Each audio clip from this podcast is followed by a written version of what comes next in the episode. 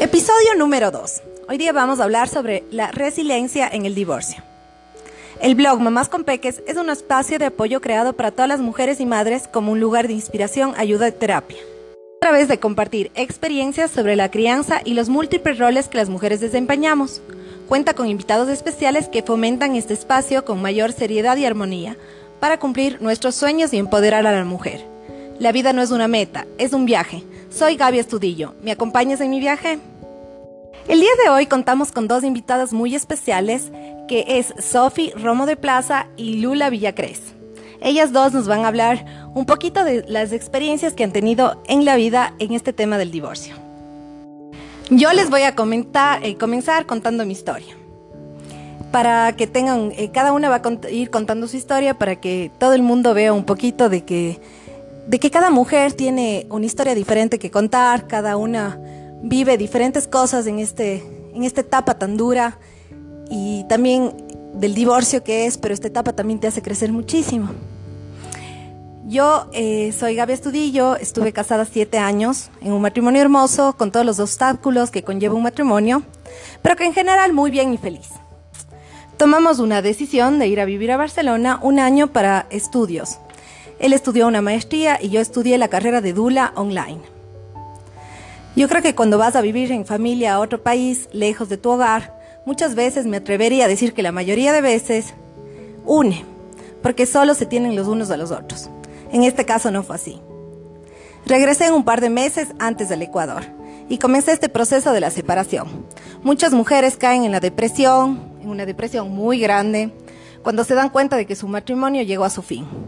En mi caso no fue así, porque tenía mis dos hijas que dependían de que yo esté bien emocionalmente, pero esté bien emocionalmente es entre comillas, ¿no? Porque no creo que nadie pueda decir que de verdad está bien en estas circunstancias que la vida te ha llevado.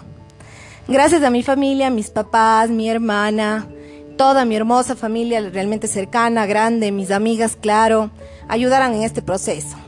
Cuando llegué a Quito tenía que comenzar de cero, literal.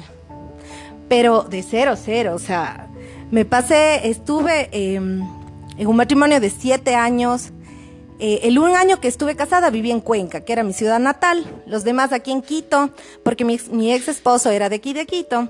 Me dediqué a la crianza de mi hija mayor y a la pequeña eh, cuando la pequeña nació. Siempre trabajando esporádicamente, vendiendo cosas, maquillando en producciones, etcétera, pero nunca en nada fijo. Eh, Toda mi familia, menos mi hermana, gracias a Dios vive aquí en Quito, entonces fue como que un gran apoyo, pero toda mi familia, mis amigos, toda mi vida realmente es en Cuenca. Así que igual, eh, a pesar de las distancias, siempre estaban conmigo para ayudarme, apoyarme en todo. Y cada vez que necesitaba desahogarme, hablar con alguien, sabía que ellas estaban ahí. Siempre tenía a alguien siempre conmigo. Realmente miles de ángeles en todo este camino se cruzaron en mi vida. Una de ellas es mi amiga Rocío Ariza, que es coach. Ella comenzó con mi primer, mi primer coach y aquí se puede decir que fue mi primer despertar. También me dediqué a mi blog. El blog realmente yo creo que fue como que un sueño. Este blog yo comencé en Barcelona, pero esto me ayudó muchísimo a superar lo que estaba viviendo ese rato. Luego vino mi primera Navidad, esa primera Navidad, esos primeros momentos importantes en que uno está sola por primera vez. Y gracias a esto eh, logré superar esto súper chévere porque Ángela Rivera, que es también una persona súper linda que hace coach, me dio, me acuerdo, una cosa de cuencos antes de la, de la Navidad y Año Nuevo y realmente pude decir que fue, pasé súper en paz, fue una aceptación plena, o sea, fue súper lindo. Y así siempre fui buscando ayuda, ayuda para entender lo que estaba viviendo. Los primeros meses me preguntaba siempre qué pasó, porque a mí, el típicas preguntas que creo que todas, todas las mujeres nos hacemos, era muy difícil asimilar todo esto, pero siempre segura de que yo, de que ya siempre, ya, segura de que había acabado mi matrimonio. Eh, y aquí entendí el verdadero significado de un día a la vez. O sea, ese verdadero significado que dices, yo vivo este día porque porque, porque es el, el, único que tiene que ser vivido y no solo vives así como que inconscientemente. Y para todo esto me llegó una conclusión de que creo que la clave de todo esto, de la sanación, de la resiliencia, es el perdón. Perdonarte primero a ti porque fracasaste en algo y perdonarte em, porque fracasaste en el matrimonio, ¿no es cierto? Y agradecer. Em, otro tema también muy importante es agradecer. Agradecer y saber que Dios me bendijo con los mejores padres y hermanas, familias, amigos que estuvieron siempre ahí para apoyarme. Eh, ellos fueron mi paracaídas para que la caída que estaba viviendo no sea eterna. Y bueno, este es el comienzo de mi historia. Después vienen muchas cosas. Ahora Sophie nos va a acompañar y contar ella qué vivió en, su, en, sus divorcios y cómo, cómo fue todo este proceso para ti. Hola Gaby, gracias. Realmente me parece hermoso este tema. Yo soy Sofía Romo, ahora soy Sofía Romo de Plaza. Estoy felizmente casada, tengo cuatro maravillosos hijos, uno de mi primer matrimonio, el segundo de mi segundo matrimonio y estos dos mellizos últimos que vinieron en mi tercer matrimonio. Yo sufrí la experiencia de mis dos matrimonios em, que yo pienso que más que un fracaso, hace un momento tú Gaby hablabas de un fracaso, yo creo que son experiencias de vida, a veces son equivocaciones o momentos en los que uno aprende. Te manda Dios o necesitas vivirlos para entenderlos. En mi caso, yo me, el primer matrimonio fue cuando yo fui muy pequeñita. Yo me casé a los 15 años. Eh, soy de un hogar eternamente unido, súper curuchupa, como diríamos en el argot popular. Pero para mí la experiencia era, si quieres salir de casa, tienes que casarte, no había otra opción. Mis padres eran personas muy lindas, tenían un matrimonio maravilloso, pero mi papá era un hombre eternamente celoso. Entonces, celoso conmigo, porque no lo era ni con mi hermana ni con mi madre. Entonces, de alguna manera, esa presión de celos hacía que yo quiera salir, como cuando quieres agarrar un pajarito y aplastarlo en tus manos y el pajarito lo único que quiere es salir corriendo. Entonces, eh, digamos que mi primer matrimonio fue no un error, porque podría, si digo un error, sería una palabra muy dura o muy fuerte para mi hijo, mi primer hijo, y él fue la sanación de ese matrimonio. Fue la persona o la vida que me dio sentido a esa vida que estaba viviendo.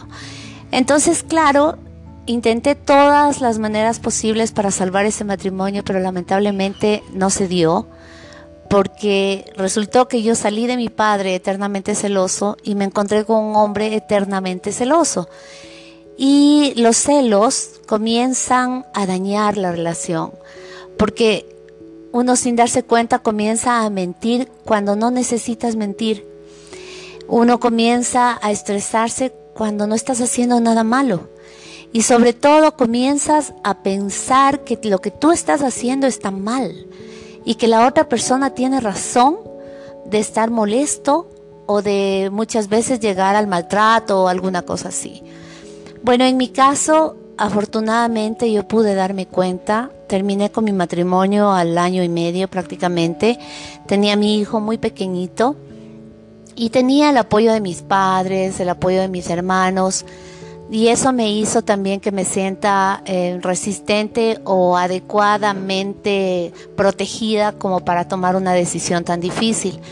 A veces pienso que si tal vez ellos no hubieran estado, tal vez yo seguiría casada. Sería una posibilidad. Y la otra es, obviamente, el se terminó el matrimonio y comienzo de nuevo. Yo creo que todas las mujeres pasamos, el matrimonio no es fácil para nadie. En ninguna época de tu vida, con ninguna edad, con ninguna experiencia, simplemente el matrimonio es un renunciar a muchas cosas y acoplarse con la otra pareja, pero a veces te das cuenta que la otra pareja quiere que tú des más de lo que él da y por eso generalmente se dan las rupturas. Y ese fue mi caso en mi primer matrimonio. En mi segundo matrimonio, en cambio, fue una situación muy sui generis, como diríamos, eh, porque yo me casé ya consciente de lo que era un matrimonio, era mi segundo matrimonio, y con el afán de que la persona que se casaba conmigo, esos pequeños detalles o problemas que tenía en su vida, los iba a cambiar. Resulta que nunca cambió. Para él fue más fácil seguir su vida a costa de lo que sea. Y para mí fue muy triste. Cuando tuve mi segundo hijo, le di una segunda oportunidad, una tercera oportunidad, una cuarta oportunidad, hasta que te das cuenta que la primera persona que tiene obligación de quererse es uno mismo. Tú puedes dar amor si es que tienes amor. Tú puedes ser una madre buena si es que tú tienes una buena vida. Tú puedes ser definitivamente una madre ejemplar si es que das buen ejemplo a tus hijos. Tú no necesitas bajo ningún punto tener una pareja al lado para hacer que tu hijo o tu hija sean felices viendo a su madre feliz. Madres felices hacen hijos felices. Esa fue una frase que me dijo un amigo muy especial que hasta el día de hoy siempre la recuerdo con mucho cariño. Madres felices hacen hijos felices. Y ese fue mi lema. Cuando terminé la segunda relación me sentí muy fracasada. No puedo decir lo contrario. Realmente fue como un revés en mi vida. O sea, fue un doble, o sea, ya. Pasé lo primero porque era chiquita, pero esta ya era más grande, ya debía haber hecho las cosas bien y me equivoqué. Entonces, ahí te vienen una cantidad de culpas que te dan la vuelta en la cabeza pero ahí insistí con el amor propio. El amor de que el amor que yo daba tenía que merecérselo una persona que realmente ponga en una balanza mis bondades, mis virtudes, mis eh, aciertos contra mis debilidades, contra mis errores, contra todo. Entonces tenía que aprender a valorarme. Entonces me divorcié fue difícil, fue un divorcio difícil. Em, fue un divorcio que en el que tenía después de n cantidad de años el mismo reclamo de que por qué hiciste esto, de que ya era la segunda vez, de que fue tu oportunidad y no lo hiciste. Pero en todo caso, yo elegí eso porque yo sentía que yo tenía derecho a ser feliz. Y yo creo que la felicidad se la funda uno mismo.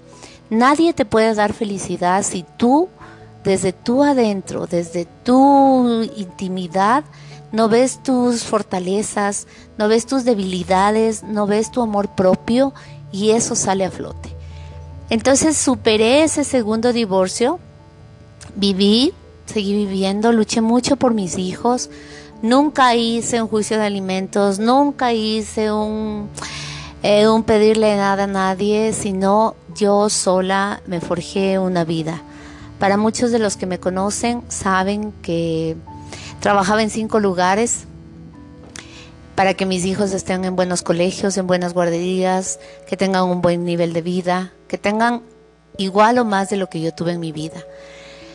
Pero no dejas de sentirte sola, no dejas de sentir dolor, no dejas de sentir ganas de que alguien esté a tu lado acompañándote, de que alguien llegues a tu casa y te abrace y te coge y te diga todo va a estar bien mañana y todo va a estar solucionado.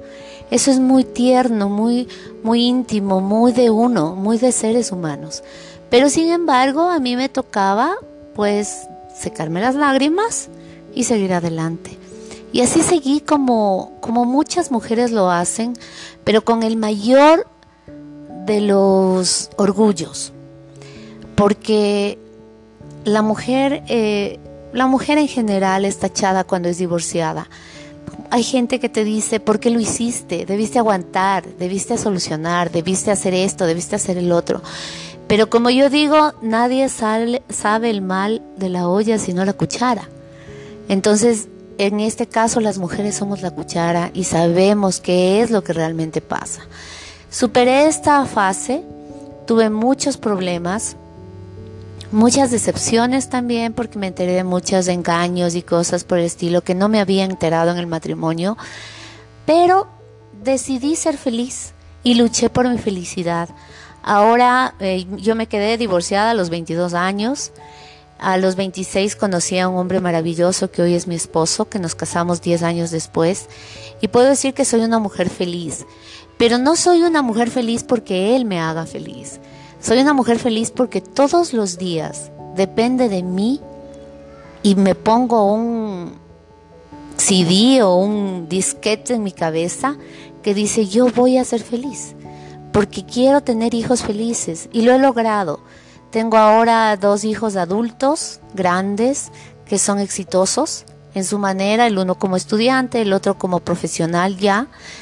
Ya tengo una nieta que me siento orgullosa y feliz de, de verla cada vez. Y tengo dos hijos con los que, como en todo matrimonio, hay a veces ganas de ponerle un té de cianuro a tu esposo, pero no lo hago porque mido las cosas importantes de él.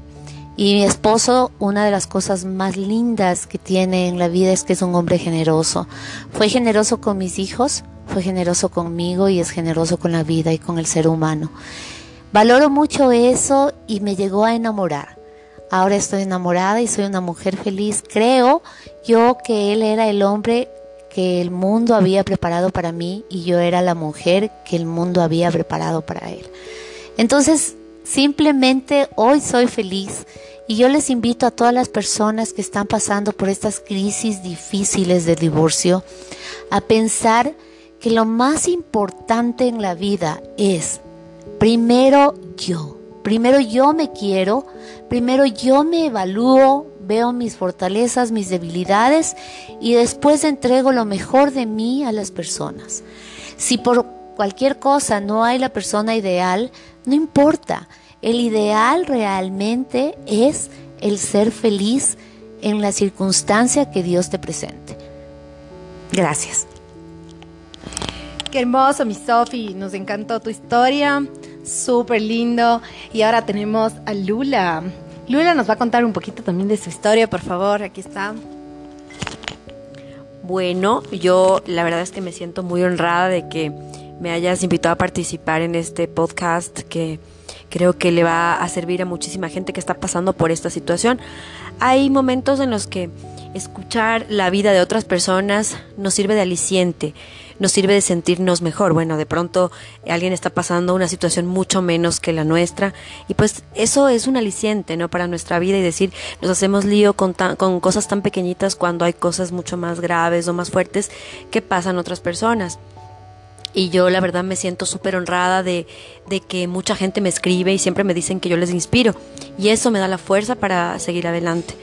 Em, me escriben mucho y me siento realmente feliz cuando me dicen que eh, me ven y en la mañana les da ganas de arreglarse, levantarse y ser guerreras. Eso para mí es una inspiración. Em, bueno, yo creo que muchas de las personas que hemos pasado esta situación del divorcio eh, han sido situaciones muy fuertes. Eh, inicialmente tuve un matrimonio de ocho años y medio, em, un, un matrimonio con muchas cosas buenas como cosas malas también, pero creo que las cosas se nos salieron de las manos.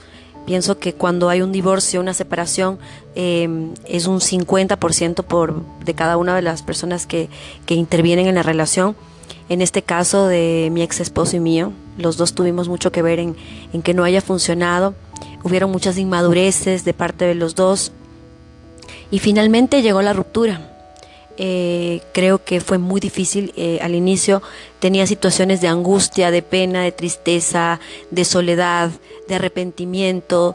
Eh, y te das cuenta de que muchas veces no hiciste lo suficiente para poder salvar la relación. creo que estuve al lado de un buen hombre. no supe aprovechar muchos momentos como él tampoco.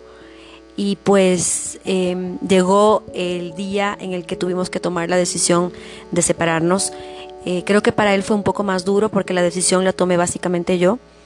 Eh, y como te digo al inicio, sufrí mucho de una culpabilidad y de un arrepentimiento. Y cuando uno tiene sentimiento de culpabilidad, eh, lo relaciono mucho con el apego. Y cuando tienes esa culpabilidad en tu vida, no te deja crecer, no te deja superarte porque esa culpabilidad te hace pensar que de pronto no diste lo que tenías que dar, te hace pensar que no hiciste lo correcto, que tienes que volver con esa persona por tu hijo, cuando realmente lo que dijo Sophie es la verdad. Lo primero es que tú te debes amar Y es una palabra fácil de decir, me debo amar yo, pero no sabemos cómo amarnos. No tenemos ni una idea de cómo amarnos. Y si no nos amamos nosotros, ¿cómo podemos amar a otra persona? Entonces creo que desde ahí empezó eh, un declive en mi vida. Eh, gracias a la presencia de mi hija y de mi familia, pude salir adelante y obviamente a, mi fuerza, a mi lucha, a mi valentía. Soy una guerrera al 100%. Nunca me he dejado vencer por ninguna de las situaciones que me ha pasado la vida. Eh, el año pasado, el 2018, para mí fue un año de enseñanza. Em, después de que tuvimos la separación, me arrepentí muchísimo y quise volver, pero nunca luché por volver de una forma correcta, lo hice de una forma incorrecta. Eh, pero finalmente me di cuenta de que eh, las ganas de volver eran más porque sentía soledad, sentía angustia y ansiedad. Eh, hasta que empezó a, ir en un avance mi vida, a ir en un crecimiento, porque me di cuenta que realmente una mujer no necesita de estar con alguien para sentirse bien. Yo empecé a trabajar en mí. Obviamente por mi vida pasaron varias personas que me tendieron la mano, que me ayudaron, que me guiaron, que me dieron la fuerza que necesitaba. Eh, tuve situaciones no muy buenas que las tomé como buenas de alguna manera porque me ayudaron a salir del hueco en el que estaba. Y a partir de eso empecé a preocuparme más de, de, cuidarme yo, de darme un tiempo yo. No me hablo a la parte del ritual de belleza que normalmente una mujer hace cuando se divorcia, que te vas y te cortas el cabello, que quieres cambiar, que eso no. Yo empecé a cultivarme por dentro me separé de muchísima gente que me decepcionó, porque claro, estamos acostumbrados a que de pronto em, las cosas tienen que ser como queremos, las amistades tienen que reaccionar como nosotros queremos y no es así. Simplemente las cosas se dan porque se tienen que dar. La gente que no tiene que estar contigo no está, porque así es la, ley de la vida. Eh, dejas esa toxicidad muchas veces que, que, contamina tu ambiente, tu medio, y te empiezas a dar cuenta que estás absolutamente sola. Y lo que esperas de otras personas nunca llega. Entonces ahí es cuando viene otro golpe. El primer golpe de la separación, el segundo golpe de que esperas que la gente actúe contigo de una manera que no va a ser. Y no porque la gente es mala o porque no te quiere, porque simplemente son momentos en los que uno tiene que luchar solo y vencer esa soledad o ese dolor porque si tú no estás a gusto contigo y estás buscando hacer miles de actividades como nosotros lo hacemos para no sentir ese dolor, esa pena, esa culpabilidad, ese apego, eh, pues no lo vamos a lograr si no empezamos a cultivarnos nosotros. Así que después de un largo tiempo empecé a tomar terapias y estoy haciendo eh, hipnosis consciente. A mí me ha funcionado muchísimo. Eh, trabajo mucho por saber cómo es mi vida, por qué ha sido mi vida de tal forma, qué problemas tuve en la adolescencia que han hecho que muchas veces repita un patrón. Y pues me siento muy, muy, muy contenta ahora de poderte decir que creo que renací, que creo que mm, hay muchas cosas que me equivoqué. Y si volviera a nacer, yo creo que ya te dije eso en una entrevista, me volvería a casar con la misma persona y volvería a tener el matrimonio que tuve, pero lo trabajaría de una manera diferente, porque yo creo que nada es casualidad. Todo en la vida pasa porque tiene que pasar. Lo que pasa es que nosotros los seres humanos creemos que todo tiene que ser a nuestra manera. Y yo soy una persona que siempre he querido hacer lo que me da la gana. Siempre llevo las cosas a, la forma que yo quiero porque soy una manipuladora por excelencia. Entonces sé que me equivoqué muchísimo. Pero de todo este enredo, de todo este embrollo que todavía lo tengo en mi vida, saqué algo maravilloso, que es lo que me da la fuerza y es mi motor y es mi hija. Ella me da consejos, nos hemos hecho más amigas, eh, he tenido que dejar de trabajar, no he tenido, he dejado de trabajar mm, en la semana dos días en la tarde para poder compartir más con ella, porque estaba repitiendo un patrón eh, que era trabajar al máximo para evadir mis problemas. Y lo que tengo que hacer es responder por mis problemas, darle la cara a cada uno de los problemas y poderlos solucionar de la mejor forma posible. Eh, mi hija es el motor de mi vida, es la persona que me, me da fuerzas para poder seguir creciendo como, como persona, como ser humano. Me falta muchísimo por seguir trabajando en mí, pero me siento muy conforme de lo que he podido lograr. Eh, siento esa paz y esa tranquilidad al llegar a mi casa. No tengo la necesidad de buscar algo que hacer para, para evitar mis problemas. Al contrario, me siento, muchas veces escribo lo que, el problema que tengo, pero la actitud es la que me ayuda a que ese problema sea ligero y leve para mí. Entonces, los problemas nunca van a desaparecer de nuestra vida y creo que una de mis virtudes, quizá la única, para no ser modesta, es que soy sumamente positiva, siempre le echo full ganas a las cosas y cuando estoy más triste pienso en qué me voy a poner mañana, caramba, para levantarme esos ánimos. La gente dice que materialismo, no es así. Siento que es una forma, la, moda, el tratar de verte diferente, eh, la máscara que te quieres poner al día siguiente, a veces sí te ayuda a levantarte y a decir, bueno, a ver, eh, hoy no voy a tener un día bueno porque me pasaron estas cosas, pero yo le voy a poner buena cara al mal tiempo. Y con esa buena cara las cosas realmente se vuelven mágicas. Cuando uno está de buen genio o uno tiene la, la mente abierta al positivismo, todo es más fácil, se abren esas puertas que están cerradas. Cuando llegas con una sonrisa con la gente, se te sirve. Cuando reconoces tus errores, cuando dejas de esa manera de ser, lo digo porque yo siempre soy una persona súper imponente y manipuladora, pues cuando vas dejando poco a poco estas cosas, yo creo que la vida te puede dar un premio más allá de más allá de, de, de lo que tú esperas, el tener calma y el tener paz, porque creo que toda la gente lo que busca en su vida, tú le preguntas y te dice, quiero paz. Así que pues me encanta eh, haber podido compartir esta experiencia con ustedes y que de algo les sirva ese positivismo que yo tengo todos los días. Me encantó escuchar todo esto. Fui anotando unas pequeñas palabritas y algo que escucho de todas es el patrón. Yo creo que ahora que que hemos ido todas conociendo esto, porque yo creo que la gente va viviendo la vida sin conciencia. Y el rato que te pasan este tipo de pruebas en la vida, haces un despertar de conciencia y comienzas de verdad a vivir. O sea, esas cosas, porque para mí el divorcio fue como si alguien se hubiera muerto. No sé si les pasó a ustedes, ¿qué opinan? Por supuesto. la verdad es que, claro, muere para ti. O sea, muere el sentimiento, muere ese apego, muere no sé, tal vez hasta, hasta cierto punto muere, muere como la, la gana de amar. Ese amigo en que vos, ¿qué, ¿a quién era la primera persona que ustedes contaban lo mejor que le podía pasar ese día a usted? A, tu esposo. Tu esposo, claro. O, el peor día, te pasa algo y un día yo me di cuenta que me pasaba algo feo o algo lindo y cogí el celular y dije, ya no sé. Ya, ya no puedo llamarle. Ajá. Como cuando se te baja la te quieres pegar una peleita, ya no hay con quién, caramba. es como que a mí me pasó una cosa graciosa. Mi hijo se, nunca se enfermaba. El primero era un roble, era, perdón, un roble, y de repente se me enfermó a la madrugada. Y mis papás vivían arriba, pero yo sentía hasta vergüenza de molestarles.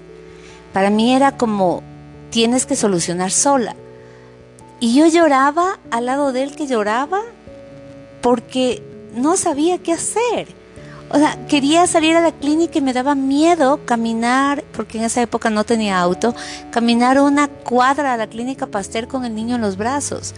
Pero supe que lo tuve que hacer, cogí la manta, le envolví al niño, me puse ropa y me fui y ya. pudiste. Y sabes qué es lo hermoso de ahí es que fuiste sola. Es que superaste, Es que superaste. Cualquier persona lo hubiera llamado papi ese rato. Yo creo que mis papás siempre fueron un eso, ese.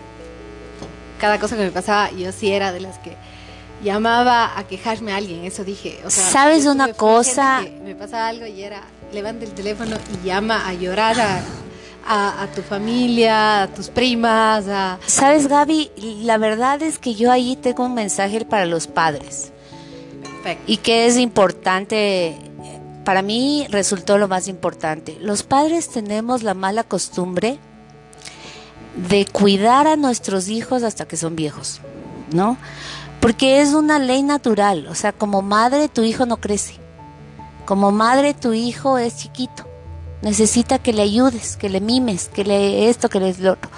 Yo tuve una madre que en su momento me resultó muy dura y hasta me resentí y hasta me, me, me, me dolió y toda la vaina. Pero mi mamá, ella decidió, decidía, porque ella le cuidaba a mi niño, pero decidía, por ejemplo, comprarle una mudada de ropa al niño al mes. Y yo no tenía de dónde pagar de repente. Pero entonces lo único que me decía es, tienes que pagar esto. A fin de mes hay que pagar. ¿Ya? Entonces yo en mis adentros decía, o sea, mi mamá qué hizo, ¿por qué? Si no, tal vez para mí no necesitaba, mentira, ella veía las necesidades reales de mi, de mi hijo porque estaba día a día. Entonces ella me dio, me hizo, me dio la responsabilidad que yo asumí e hizo que yo sea responsable de mis actos.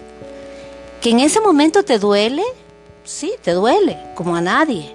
Porque dices, ay, mi mami no me ayuda o lo que fuera, o mi mami es mala conmigo. No, mentira. Tu mamá te está enseñando a vivir. Y eso es lo que yo les invito. Yo escucho de muchos casos que los papás cogen y les apadrinan a los nietos y les solucionan a los hijos y si les, les falta la, la, comida en la refrigeradora, le llenan la refrigeradora y cosas así. Pero ¿sabes qué? Por ejemplo... Y eso, eso es lindo desde el punto de vista de que qué lindo, o sea, gracias pero es malo desde el punto de vista, de, que no le de que no le das la responsabilidad que él asumió, que esa persona. en mi caso, yo digo, mis papás siempre me han apoyado y les han tenido, o sea, desde siempre mis hijas, pero ellos me han hecho, me han apoyado a cumplir mi sueño. Yo no pudiera este rato estar realizando mi sueño si ellos no tendrían ese apoyo. ¿Entiendes? Entonces, yo creo que si hay hay cosas y cosas. Cosas y cosas y que hasta ratos yo digo, no, esto ya mucho está, pero, pero es como que ellos me dicen, ve, déjame, o sea, yo soy la abuela y yo les tengo que consentir. Y yo digo, que ves, este, rato en mi punto y después de todo, yo creo que todos los de aquí hemos hecho, nos hemos encontrado de verdad el significado del amor propio, que muchos dicen, sí, yo me amo, pero no saben lo que es amor propio. No. Hemos encontrado eso en el camino y yo este rato agradezco tanto la vida y a mis papás porque yo puedo seguir mis sueños y puedo luchar y ha sido, como te dije, yo comencé también de cero, como todas creo que, pero paso a paso, o sea, no ha sido como que de un rato al otro, ha sido una... Mm, yo pienso que en este caso, claro, es un tema súper fuerte para mí, porque una de los de los molestias, obviamente, en mi matrimonio fue esto, ¿no? Que yo siempre he estado pegada a mi familia y pues gracias a ellos también he podido lograr mis sueños.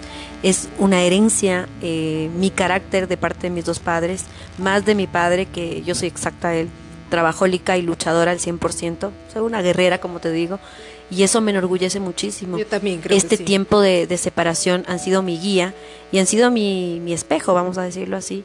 Así que sí, creo que la Sofi tiene razón, pero yo estoy feliz de que ellos estén en mi vida y cada vez puedo hacer más cosas y lograr mis objetivos porque ellos me están ayudando, ¿no?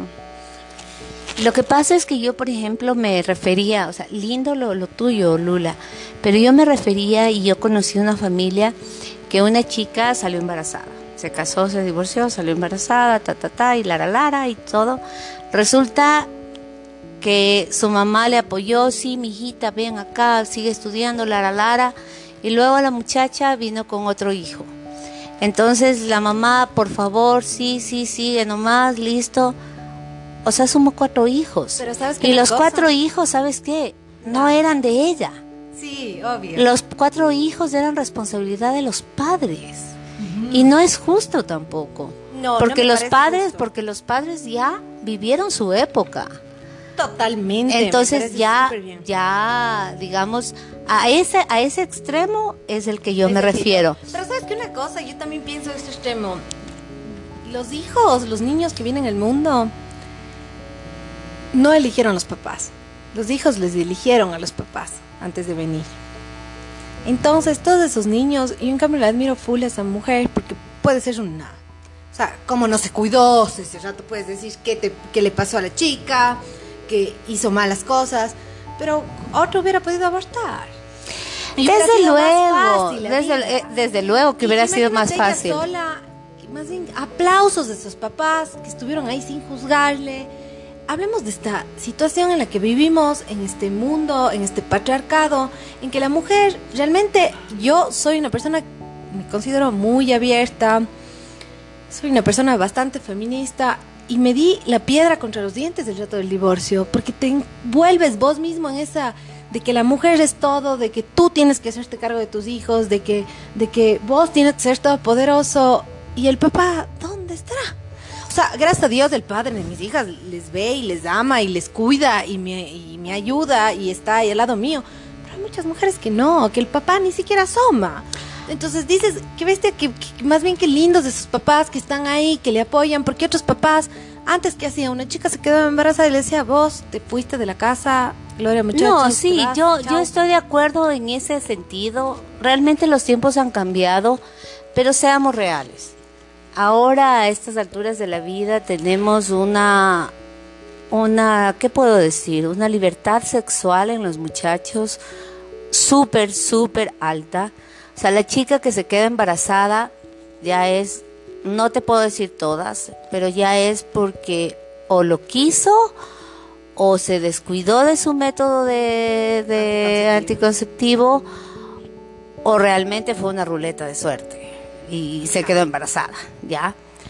Pero a lo que yo me vamos, refiero... no se descuida por algo, eso, ya, como que los hijos- exacto, no es, no, no es Ellos intencional, no es... ellos son los que deciden. Exacto, no, no, "Ay, es- qué no es tonta". porque me da la gana tener un hijo porque O- quiero atraparle. Exacto. sí, pues. sí. De repente hay, de repente hay casos, sí. Pero por ejemplo, hay una, hay una, hay una norma que yo creo que los padres debemos de tener. Yo me permito hablar de esto porque tengo hijos grandes, ¿no?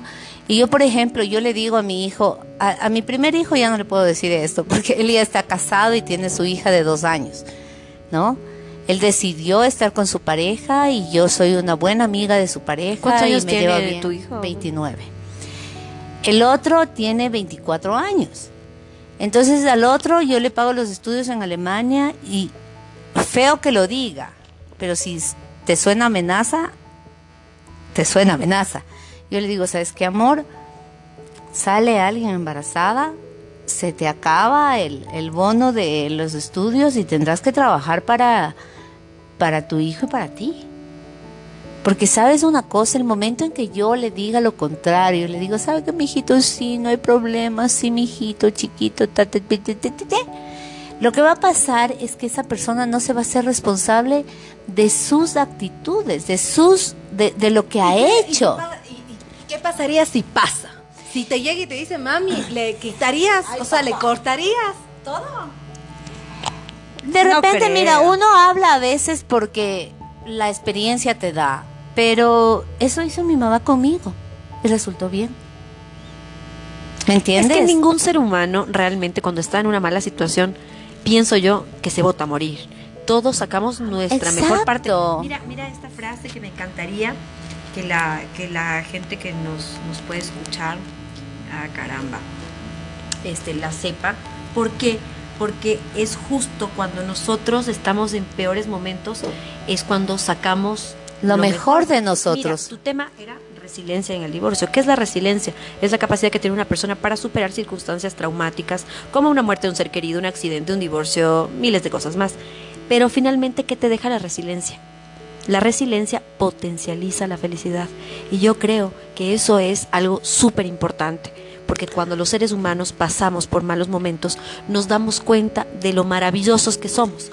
Lástima que somos tan animales que esperamos que nos pase algo fuerte no- o no esperamos y nos pasa algo fuerte porque nos metemos en camisa de once varas y nos damos cuenta, ah, no, sí he sido vivo vivo, sí he sido, mira lo que me tuvo que pasar a mí, tuve que esperar que llegue una situación de un divorcio para preocuparme de las cosas que estaba dejando atrás, que no estaba tomando en cuenta en mi vida. Y me parece increíble. ¿Qué es lo ¿sabes por qué? importante? Es porque vives cegado, vives en piloto Exacto. automático. Te levantas y Cuando vos estás bien amas- en tu trabajo, en tu matrimonio, tus hijos. Y Gaby, el día cuando te amas un poco, y cómo, cómo, si tú me preguntas cómo te estás amando, yo te puedo dar la respuesta.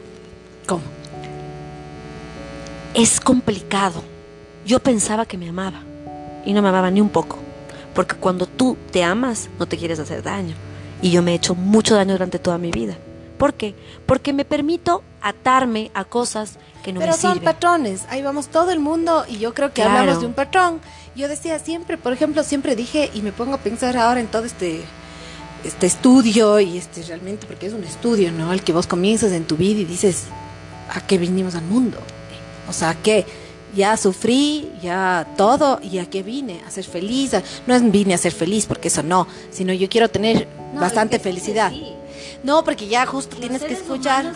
No vinimos a, vinimos a trascender, pero la, la felicidad es un sentimiento que es vives efímero. día a día. Por ejemplo, yo ahorita La estoy teniendo un momento de felicidad con ustedes. Exacto. Pero de, aquí pero salgo y pues estoy normal, estoy como en piloto Son, automático. son momentos. Después llegas, la, la vida vinimos a trascender, a llegar a tu objetivo. Vos, Sofi, viniste por algo al mundo. Encuentra tu algo. Tal vez es tú, los joyas hermosos que haces, vas a cambiar la vida de muchas mujeres, les haces felices. Ese es tu, lo que viniste al mundo. Todas estas pruebas que nos vienen en la vida. Vine a criar a cuatro hijos, ¿no? Exacto. Pero O qué sea, belleza, no. pues, qué belleza, pero vienes y todas estas pruebas que te trae la vida es porque tienes que aprender y si te vienen, si siguen viniendo esas pruebas es porque no has Lo que aprendido. pasa es que somos un poco necios. Y sabes qué? Es bonito a veces equivocarse, caramba. Obvio. Porque te pas, te pone la vida situaciones. Te lo digo yo, porque claro, hay situaciones en las que he estado últimamente que me da ganas de seguir pecando, caramba. Pero ¿qué pasa? No, te digo, no nos amamos lo suficiente. Porque si te pones objetivamente, ¿qué quieres tú? O cómo le dices a tu hijo, eh, a ver, si tú haces esto, te va a pasar esto. Pero a nosotros nos dicen eso y nosotros vamos por otro lado. Porque qué rico se siente hacer esas cosas o tener esas situaciones que muchas veces nos dañan la vida. ¿Qué he estado yo haciendo para amarme un poco más? He estado entendiendo el porqué de mis actos, cuál es el objetivo de mi vida, cuál es el objetivo, a qué vine. Estoy tratando de descubrir eso y lo voy haciendo cada vez más. Y me encanta, me encanta el poderme dar cuenta que tal vez la odontología no es mi objetivo. Mi objetivo, ¿sabes cuál es? Es llegar a la gente. Ajá, Pero el camino tuyo es la odontología. Ese fue tu camino. exacto. Ese fue tu camino. No es mi meta. Mucha gente, pero No, no, es, mi tu meta, no es mi meta. Y lo que, que todo el mundo quiere buscar. Yo todos los días me levanto y digo, Dios, por favor, dime a qué vine. Entonces comienzo que el blog, comienzo que el podcast, comienzo porque porque yo vine a algo y vine a ayudar de ley, porque es como que es algo que tengo desde chiquita. Mi patrón, mi patrón con los hombres ha sido ayudarles. Todas mis relaciones han sido de alguien que tiene todas esas ca- características. Los niños que sufren, ta, ta, tengo que ayudarles. ¿Qué patrón es el tuyo? Mi patrón es la ayuda también. Yo creo que en eh, los dos casos primeros de mis dos matrimonios, yo me casé sí, en su momento creyendo que estaba enamorada.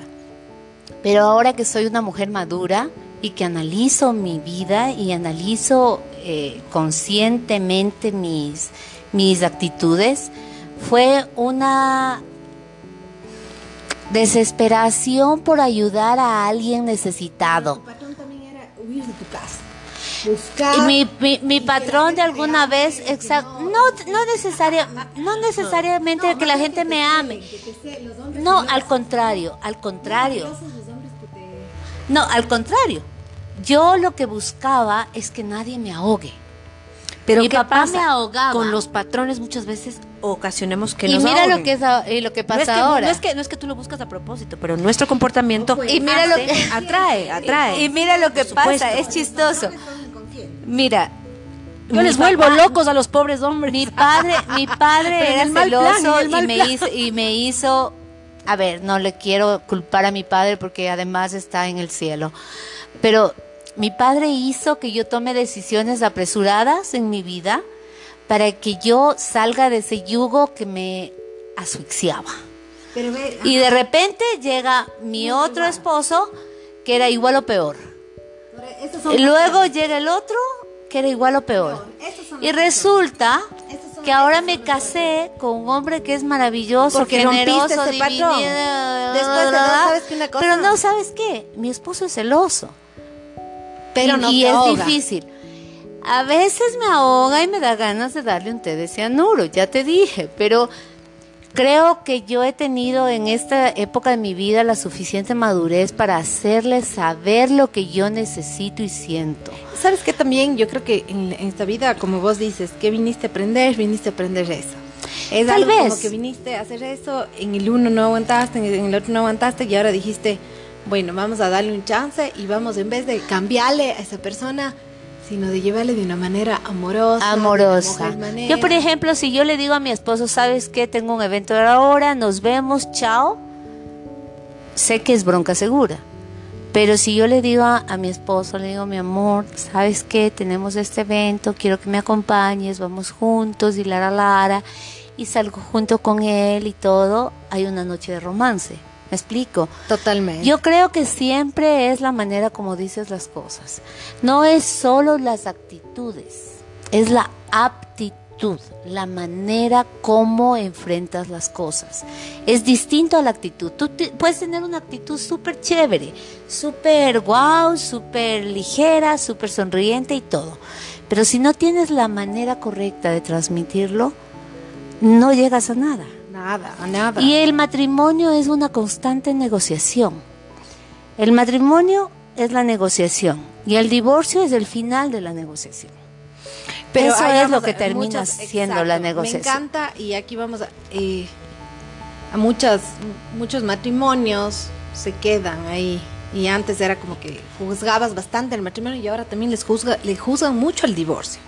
Es como que en esta época bastante gente se divorcia y realmente yo creo que no es porque se han perdido valores, sino más bien se ha ganado amor propio. Si vos ves en la historia, de ahora dicen, ah, ahora estamos peor que antes, pero ahora vivimos más, ahora somos más plenos, ahora tenemos tantas cosas. Yo creo que, tú tienes razón en el sentido de que la mujer ha ganado amor propio. O sea, no es una mujer sumisa que se calla frente a lo que dice el esposo sino simplemente coge y pone también su punto de vista en el aire, ¿no? Y así le moleste, le, le, revierta el mundo, pues estás diciendo lo que es. Y eso es lo correcto. Y es que de eso se trata el amor.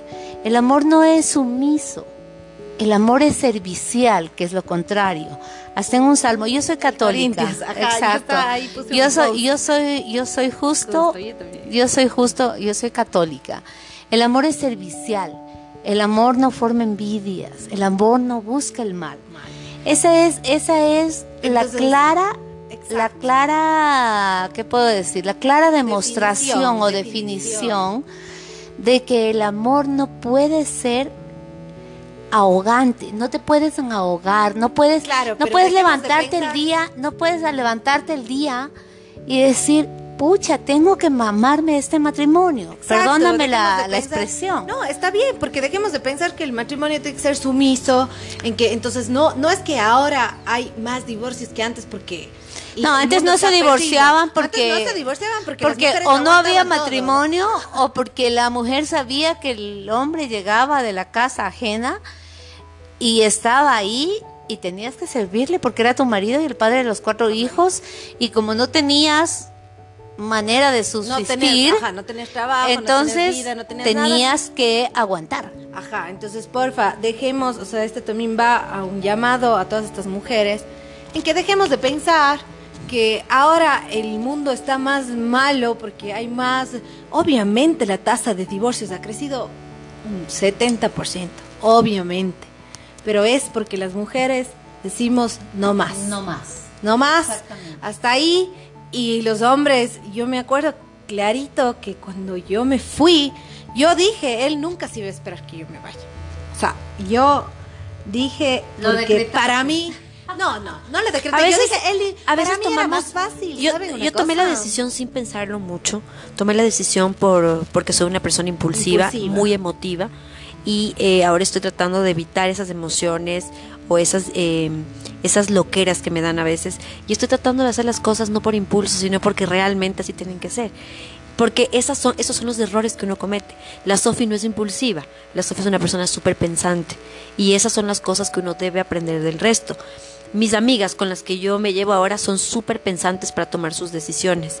Eh, y eso es lo que me gusta. retrocederes del tiempo y volver a decir no. Sí, por supuesto. ¿sí? ¿sí? por supuesto, porque creo que mi ex esposo es una persona que vale muchísimo la pena.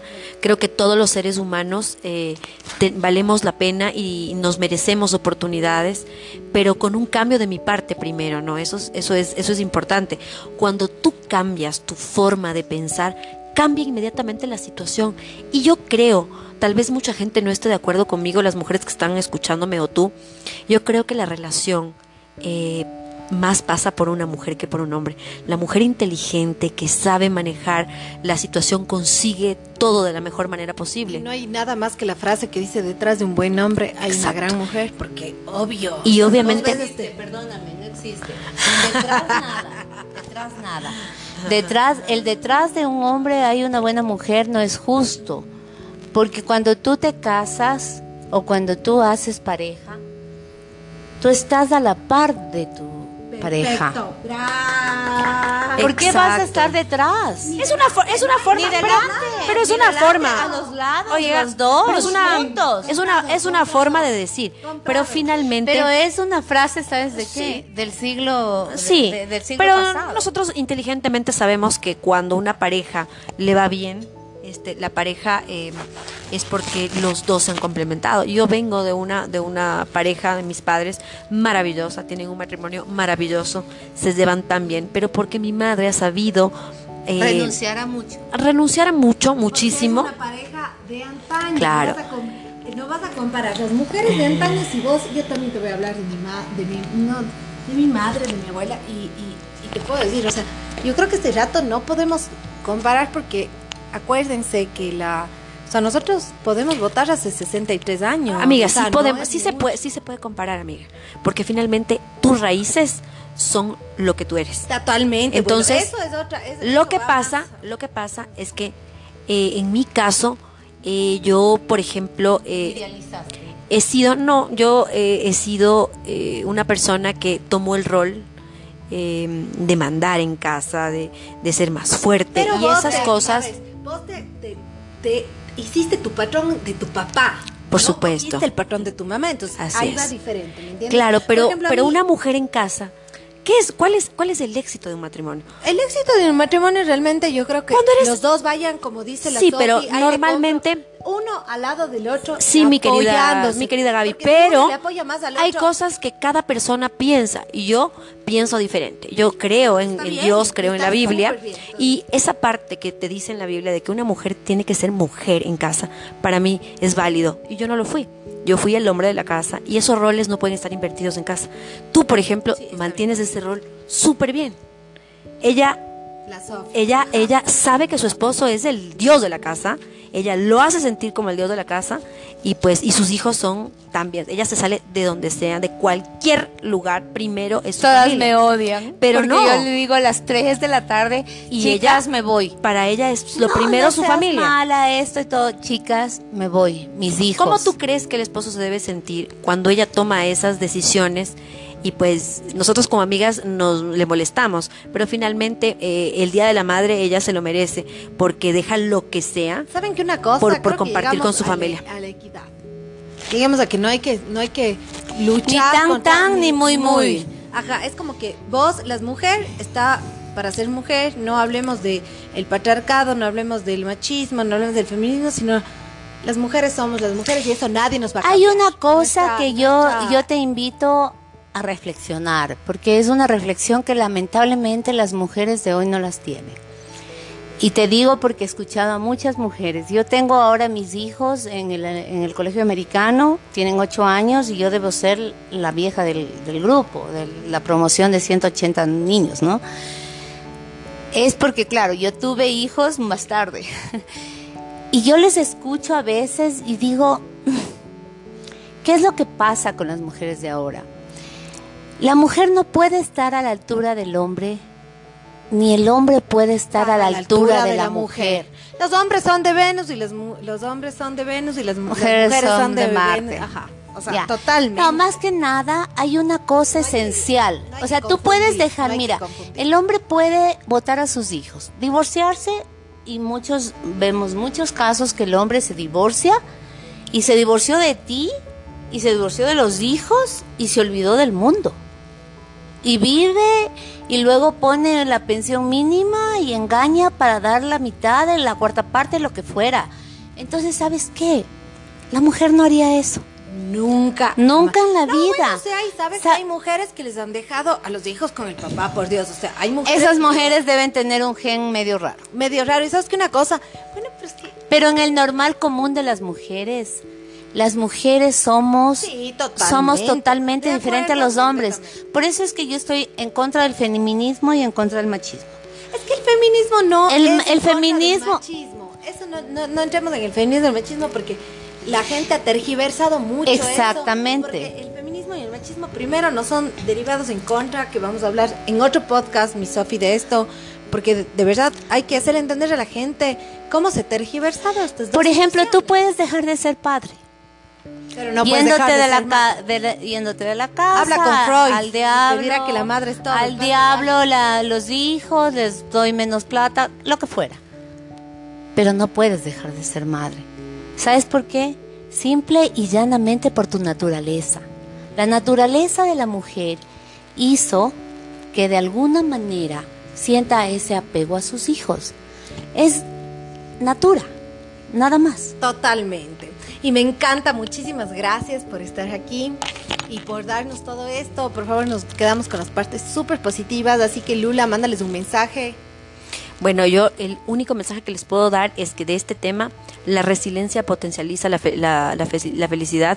No lo olvides, esto es algo súper, súper importante, que lo tomes de esta manera para que puedas surgir como un ave fénix. Les mando un abrazo, un beso y qué gusto Gaby que me hayas tomado en cuenta para este maravilloso proyecto.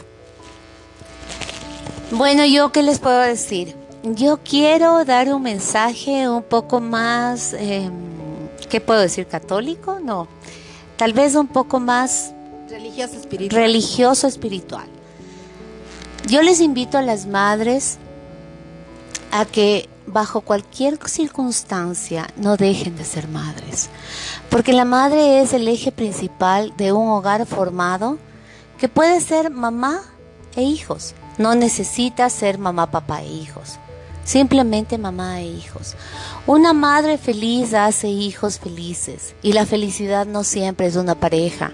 La felicidad es sentirte feliz contigo mismo. Hermoso, muchas gracias chicas y no olviden de seguir nuestras redes de Instagram y Facebook como Mamás con Peques y nuestra página web de www.blogmamasconpeques.com.